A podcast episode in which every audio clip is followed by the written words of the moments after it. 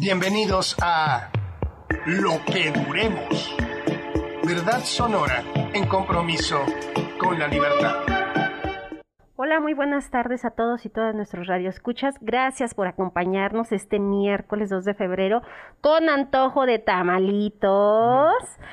Me acompaña en cabina Andrés de la Peña. Buenas tardes, Andrés. Buenas tardes, Anali. En controles, Alejandra Magallanes. En teléfonos, Valerian Lunarti. Y vía telefónica, Zul de la Cueva. Zul, ¿cómo estás? Encantado de estar aquí. Buenísimo. Y también encantados de tenerte de nuevo. Te extrañábamos y otra vez desde teléfono, pero ya, ya volverás con nosotros. El programa de hoy tenemos... Mañana estoy ahí. Sí, en, es, en, en alma. So, tenemos acá su, su espíritu en la cabina. Este. Pues el día de hoy, ¿qué temas? ¿Qué temas ¿Qué temas? traemos? Oye, pues seguimos. ¿Cuánta cosa? ¿Cuánta cosa, verdad? Zul, es que en verdad, ¿qué, qué, qué, qué- cómo ves esto que pasó ayer, esta semana? Está de locos. Está de locura. Oye, Zul, primero, primero, explíqueme lo del fiscal, por favor, a ver, a ver si ustedes lo entienden. pues mira, ayer contaba, le contábamos a nuestro radio escucha que el fiscal de Jalisco, ahora ex fiscal, Gerardo Octavio Solís, renunció al cargo y la novela que seguía para designar al nuevo fiscal. Porque la terna, que se supone que iba a ser terna, no fue terna al final, y entonces solo quedó Joaquín Méndez, que era el fiscal ejecutivo, y que ahora ya es el fiscal, el encargado de despacho, pues quedó designado por el designado del señor de Casa Jalisco. Entonces, O sea, fue, fue dedal, no fiscal. El, Sí, de, sí, el sí. de Dal, el de, el de ándale, el de Dal Joaquín Méndez. Sí, sí, sí, porque todo ese chiste que nos contaron de la promesa de campaña, de la fiscalía autónoma y de que, Nomás, yo no, yo no acabo de entender una cosa, a ver, a ver, a ver si ustedes me entienden. O, o más bien me explican. a ver, ¿Tendría que haber, tendría que haber una terna? Ok, la, Sí. res- la respuesta, la respuesta sencilla es que no, pero ¿O la sí? respuesta complicada es que sí. Se los explicamos. o sea, sí, pero no. Lo que pasa es que hubo una reforma constitucional donde se establecía la necesidad de que hubiera una terna, pero dentro de esta reforma también, que fue hace cinco años, había un transitorio que se tenía que cumplir para que entrara en vigor la reforma. Entonces, si uno Sí, descarga la Constitución en su versión más actualizada, el artículo dice terna, pero si nos vamos a los transitorios, no está en vigor el artículo ni la reforma. Entonces, se fueron con la Constitución vieja y no hubo terna. ¿Se entendió? Los diputados, una vez más, olvidaron hacer su chamba. Literalmente se les olvidó. Sí, exacto. Y entonces todo el mundo ahora está hecho bolas porque el día de ayer, pues se supone que también el gobernador presentó una terna de innombrables, por cierto. Por cierto. Pero entonces, después, cuando hace llegar el oficio de la propuesta al Congreso del Estado, ya nada más viene un solo nombre, que es el de, eh, eh, el- Joaquín el de Méndez. Joaquín Méndez. De Dean Méndez. Ajá, de Dean Méndez. Uy, ups. Pero Pero la entonces, primera pregunta es, ¿en qué momento se sale Solís y qué quiere decir? pues, ¿en qué O sea, momento? ¿Qué implicaciones tiene? Pues mira, ayer ya lo platicábamos un poquito, seguimos viendo qué implicaciones tiene, que justamente hoy, y ahorita les vamos a contar eso, eh, se discutió un poco en el Congreso porque el fiscal, su renuncia es por cuestiones de salud. Señal. como siempre. Claro, como siempre, pero su- en, en todo este discurso y faramaña que hacen para dar a conocer la renuncia, él sube a redes, porque ya sabemos que este gobierno gobierna por redes, él sube a redes el mensaje de que va a presentar su renuncia, bla, bla, bla. Y después Alfaro sube un video en el que dice que el fiscal ha estado algunos meses ya con una situación de, de salud, porque pues el tiempo le pasó factura, porque defendió apasionadamente el estado de Jalisco. Y entonces, de verdad, eso dice el mensaje, Zul. Hay que, hay que creerle poquito. Entonces, después, dice que al parecer, según dicen, en diciembre el fiscal se sometió a una cirugía. No dijeron más detalles. No sabemos una cirugía de qué tipo, no, sabemos cuándo, no sabemos nada. Solo sabemos que el día de ayer presenta su renuncia porque no son tiempos de regatearle el tiempo a la fiscalía y entonces mejor se separa el cargo para atender sus cuestiones de salud. Eso es lo que dice. ¿Cómo se va? Sí, pero, pero veníamos viendo desde hace rato su salida, ¿no? Pues nosotros la veníamos viendo desde que la exigían los ciudadanos. Pero la verdad es que se veía difícil, Zul. O sea, había un tema de un respaldo muy fuerte por parte del gobernador hacia el fiscal. O sea, los espaldarazos que cada rato le daba, pues no son ya gratis. Pues, ¿qué pasó? No sabemos. Casi, casi dijo, la fiscalía está infiltrada, excepto el fiscal, ese no. Ese no, ese, no. ese no me lo toquen. sí, no, no, no, sí lo dijo, no casi, casi, sí lo dijo, pero a pesar de eso lo siguió respaldando. Y además, el fiscal, a pesar de esa declaración del gobernador, siguió ahí. O sea, ni siquiera por autocrítica, es más, por vergüenza, se hubiera retirado después de esa declaración del gobernador y siguió ahí, Zul. Y, y, hay una cosa muy importante, Arali, que es, nadie ha ido a la cárcel, nadie, nadie ha sido, ¿cómo decirlo?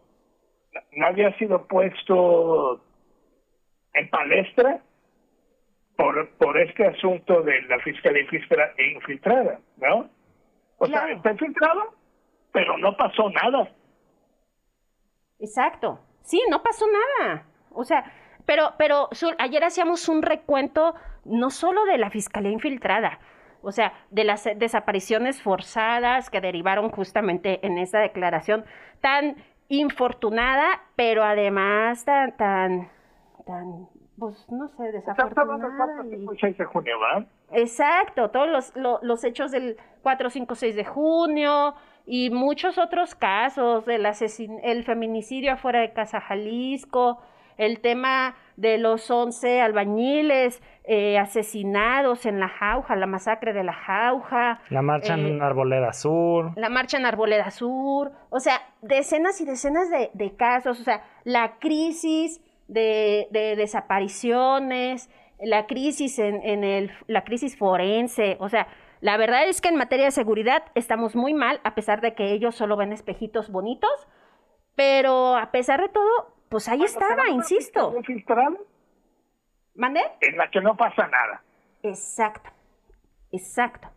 Pero su, lo peor es que no pasó antes nada y tampoco parece que va a pasar nada, o sea que todo va a seguir igual, porque Joaquín Méndez es una persona muy cercana al fiscal o al ex, al ex fiscal. Me tengo que acostumbrar a decir ex fiscal ahora, ¿no?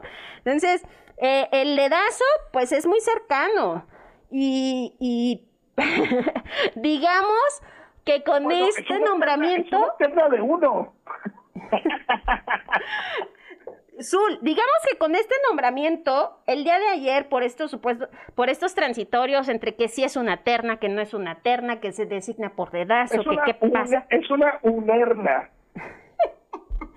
pues prácticamente, pero mientras sudaron un poquito, guiño guiño, los diputados, para pensar cómo hacerle para brincarse todas las trancas y avalar el dedazo. El día de ayer, Incluso. Perrinchan los diputados el día de hoy. Sí, no, pero ayer, Zul, ayer la postura, por ejemplo, de Morena, era, de, parecería que iba a dar algo de, eh, o, iba a dar, pues, debate, iba a dar pelea en el tema. Chema Martínez, el co coordinador de Morena, más panit el panista coordinador de Morena, dijo, so sostuvo... El, el, el panel ¿Cómo le diremos? ¿El pane morenista? Ándale, pane morenista. Pues dijo este, que, que debía de ser por terna y que los diputados iban a nombrar a partir de esa terna. Pero hoy cambió de opinión. Hoy cambió de opinión. Hoy dijo que solo se tenía que ratificar al designado por Enrique Alfaro. ¿Por qué ese cambio de opinión tan rápido? ¿Cuál fue el acuerdo? O sea, ¿qué pasó para que llegaran hoy ya con, pues ya con todo planchado, Sur, prácticamente? Y otra vez, la fiscalía infiltrada sin, sin consecuencias. además está el tema de que lo hablábamos a ver ayer, este, lo, lo hablábamos durante todo el programa de que la Cámara de Diputados, con terna, sin terna, aún tenía la facultad de rechazar el nombramiento. También por eso es el tema del dedazo, o sea, no, no, solo, no solo es que no hubo una terna, sino que también los diputados que ya estaban ya al pie de, pie de, cañón, eh, con los cuernos de guerra sonando, a la hora que ya tocó ratificarlo, fue, bueno, ya, listo, express. Justo lo que nos decía Paco Macías que, que temía que pasara, un nombramiento express. Sí, porque además el día de hoy ya mandan, manda la Comisión de Seguridad y Justicia, sesiona, aprueban que comparezca el designado, o sea, Joaquín Méndez, que comparezca a la una de la tarde. Y por cierto, en la comisión Hagamos Jalisco se abstuvo, insistió en hacer reformas para una fiscalía autónoma. La bancada del PRI ni siquiera se presentó. Y pues bueno, ya sabrás. Bueno, pero pues el PRI Exacto. Pero bueno, vamos, a, vamos al primer corte y regresamos. Acá estamos de regreso en cabina en lo que duremos y bueno, aún les tenemos varias noticias más sobre, vaya, pues cómo nombrarlo, los, los, los dramas del Poder Judicial casi. Tenemos, tenemos aún un poco más que desahogar sobre el nombramiento de Joaquín Méndez eh, el, como fiscal general. Em, y también tenemos otro tema más con el, con, el magistrado José de Jesús N. N. N.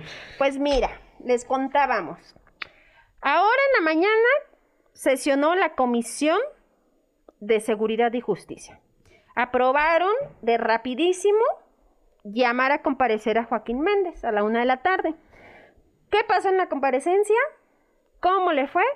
Pues los cuestionamientos giraron en torno a sus credenciales para ocupar el cargo, la metodología de procesos y protección de derechos humanos, qué se espera de su gestión, los resultados en la investigación del robo de bebé de Soquipan. Del cual, del cual está señalado Joaquín Méndez.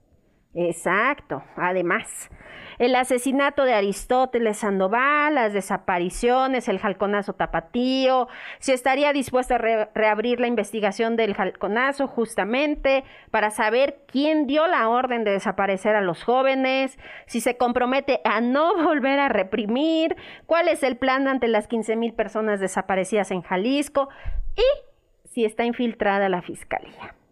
Prácticamente en torno a eso, a partir de ahora, lo que vamos a esperar es que, pues nada, lo que ya sabemos, que los diputados el día de mañana van a ratificarlo como nuevo fiscal de Jalisco.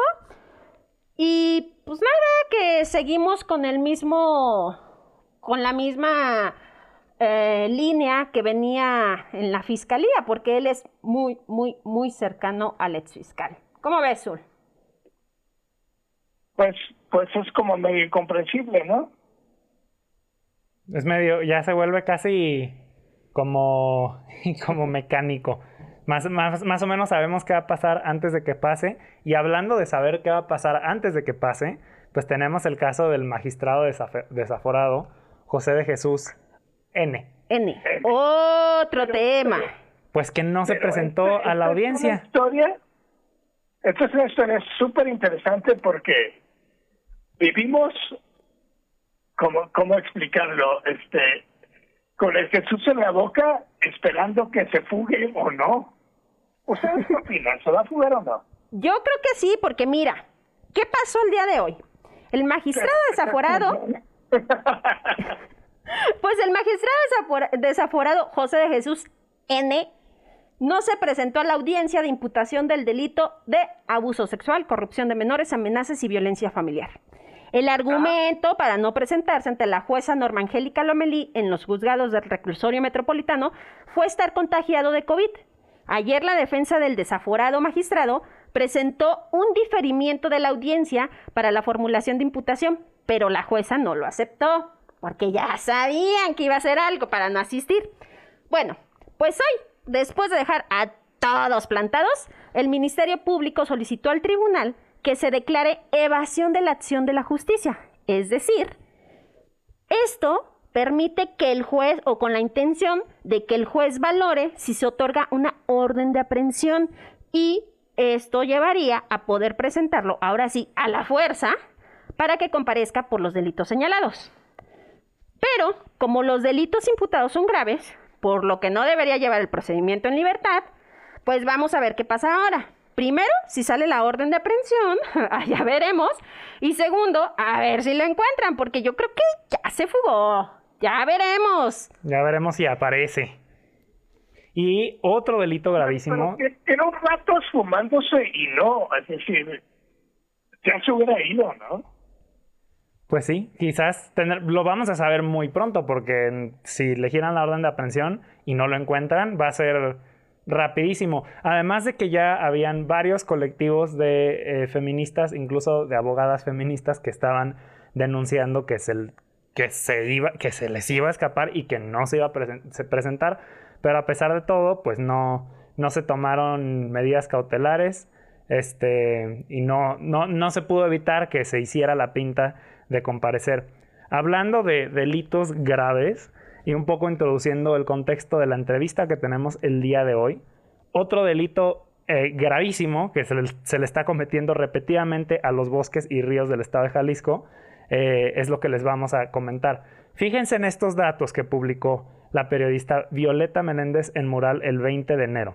En 2022, al organismo público descentralizado Bosque La Primavera se le asignaron 27.2 millones de pesos de presupuesto, 600 mil menos que el año pasado, y esto considerando que hubo una, inflación récord en 2021, considerando que también venimos de una temporada de incendios fuertísima y considerando que no ha habido lluvia. Ha, sido un principio de año particularmente, eh, particularmente seco.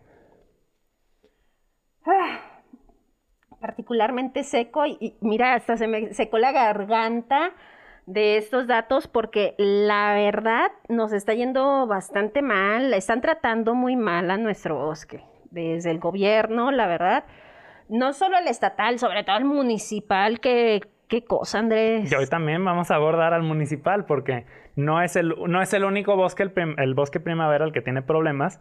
Hoy vamos a tener una entrevista sobre lo que acaba de pasar en el bosque en Ixtiquil eh, y les sigo dando algunos otros datos, o sea, nada más para, que se den cuenta de la ironía. Eh, después de una de las temporadas de incendios más, grandes, eh, tuvimos, un, tuvimos un incendio grande y devastador, pero además tuvimos varios incendios. El gobierno del estado decidió reducirle el presupuesto al OPD del bosque la primavera. El gran incendio de abril de 2021, ese que nos tuvo en las noticias por así con los ojos pegados y además inhalando humo todos los días, la CEMADET le estimó un daño de 2.384 hectáreas más o menos, de las cuales casi todas eran área nacional protegida. Y eso además del incendio en la localidad de Las Canoas.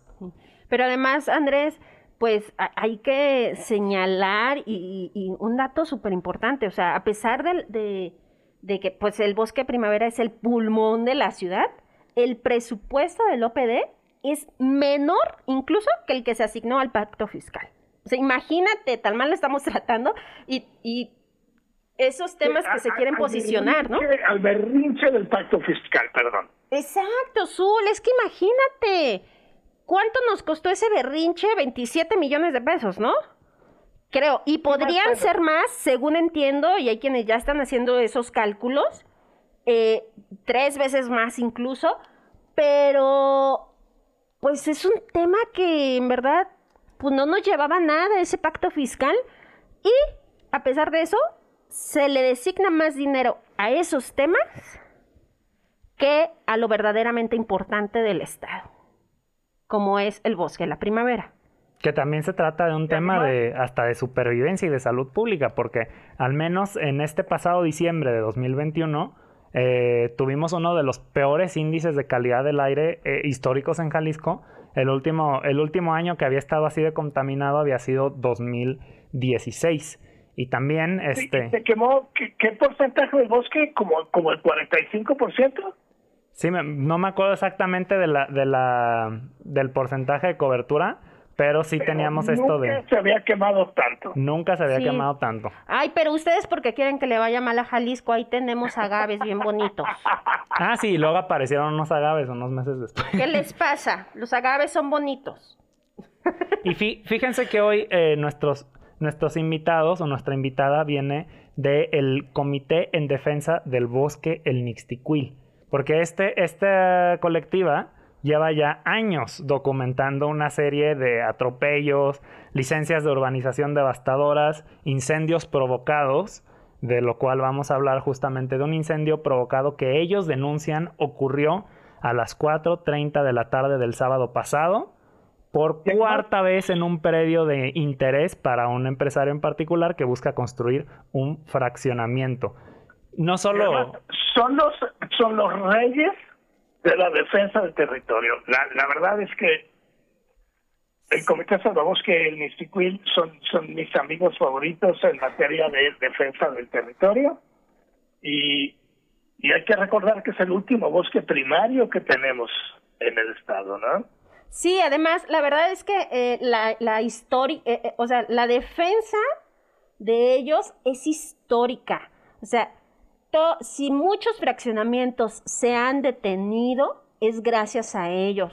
Han dado una lucha increíble, han puesto el cuerpo eh, de por medio, han defendido a capa y espada, cosa que tendríamos que agradecerles, la verdad, todos los jaliscienses, porque la lucha es increíble. Y pues ahorita ellos mismos nos, nos la van a contar para que, para que siga con nosotros. Va a ver qué interesante se va a poner, porque no solo es este cuarto incendio, o sea, es un gran, gran, gran historial de incendios intencionales para eh, beneficio de grupos inmobiliarios.